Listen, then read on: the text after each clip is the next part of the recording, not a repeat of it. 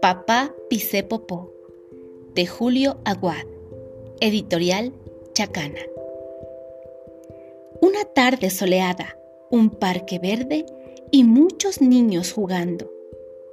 Mi papá se ha cansado de perseguirme y está sentado en un banco mientras yo sigo corriendo y saltando como un canguil.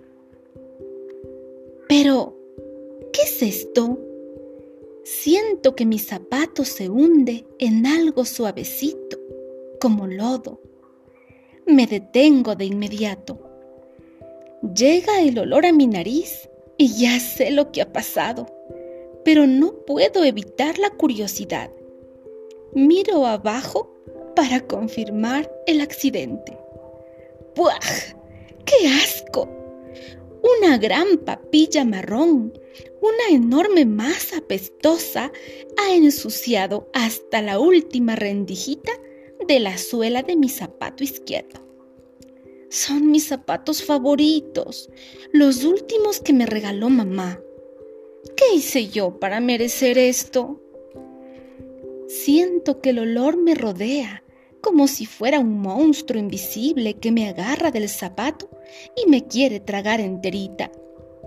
Quisiera escapar, pero temo que el monstruo maloliente me siga. Temo que sea como el otro monstruo, que se pierde poco a poco con el tiempo, pero que una nunca sabe cuándo volverá a aparecer. Todo es tu culpa, Popó. Me estás arruinando la tarde. ¿O es la culpa del perro que fabricó este hediondo regalito? No, no, no. Es culpa del dueño o de la dueña del perro que no recogió sus cochinadas. O la culpa es de los papás del dueño del perro por no enseñarle a recoger el popó de sus mascotas. O de los papás de sus papás. Bueno, esto de buscar culpables se puede hacer muy largo. Imagino que hasta los dinosaurios hacían popó donde no debían y que siempre ha habido víctimas de esa falta de higiene. O quizá...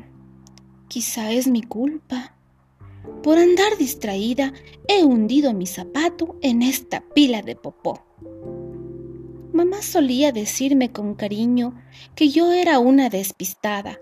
Ahora veo, siento y huelo las consecuencias de ese despiste. Tengo que hacer algo. Empiezo a patalear y raspar la suela de mi zapato en la hierba del parque, pero parece que cada vez el popó está más adherido y que el monstruo maloliente no va a dejar mi zapatito. Oh no, mi tarde está completamente arruinada. Los otros niños y hasta los adultos que están cerca se han dado cuenta de mi desgracia.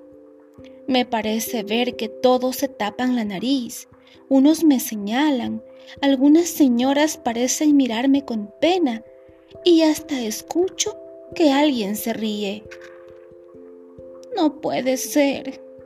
Ya no es solo el monstruo del mal olor, ahora también tengo que enfrentarme al mundo por ser la pobrecita que pisó popó, la niña que huele feo, la diferente. Siento que mi cara está ardiendo y que estoy a punto de explotar. Y exploto. ¡Mamá! Grito en búsqueda de auxilio. Pero, ¿qué tontería acabo de hacer? Muy tarde. Olvidé por un instante que mamá, que mamá ya no está. Me pican los ojos y la garganta se me cierra. Ya no me importa el popó, ni la gente del parque, ni el monstruo maloliente, ni nada. Solamente está aquí el otro monstruo, el más fuerte, el de la pena el monstruo que llegó para reemplazar a mamá cuando murió y que sigue apareciendo cuando menos lo espero. A través de las lágrimas veo que papá se acerca corriendo. ¿Qué pasó, mi amor? pregunta papá mientras se arrodilla frente a mí. Papá, pisé popó.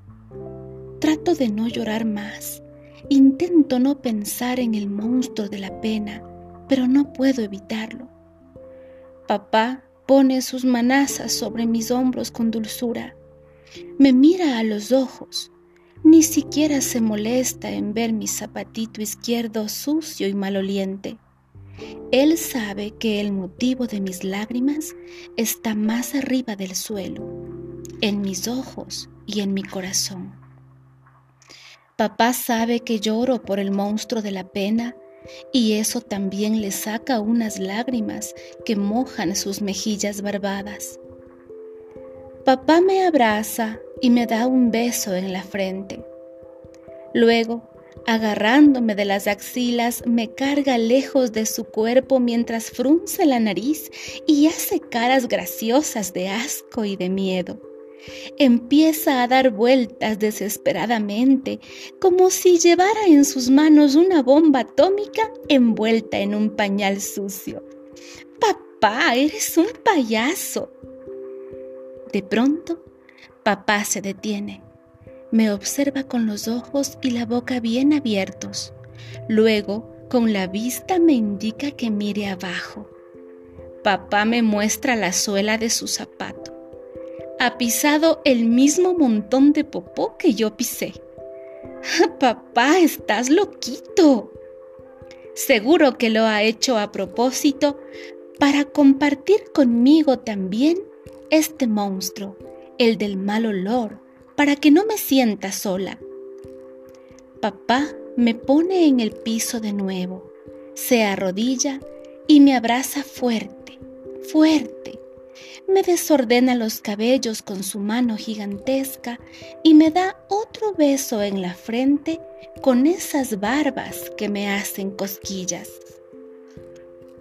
Papá, todo esto es culpa del popó, ¿verdad? Le pregunto mientras le muestro mi zapatito. No, mi amor, responde risueño mientras se levanta sin quitar su mano de mi cabeza. ¿Es culpa del perro? ¿O de su dueño? ¿O de los papás del dueño del perro? ¿O de los dinosaurios? Tampoco, dice papá y esta vez se ríe. Entonces, bajo la cabeza porque solo queda una alternativa. ¿Entonces es mi culpa? No, mi chiquita, claro que no, dice mi papá sin dejar de sonreír. A veces las cosas malas no tienen culpables, solamente ocurren. Papá y yo limpiamos los zapatos lo mejor que podemos en la hierba. Luego, cogidos de las manos, nos encaminamos a casa, aunque él me ofrece pasar primero por unos helados. Siento que los monstruos todavía nos siguen, pero, de nuevo, la tarde me parece soleada y el parque está verde.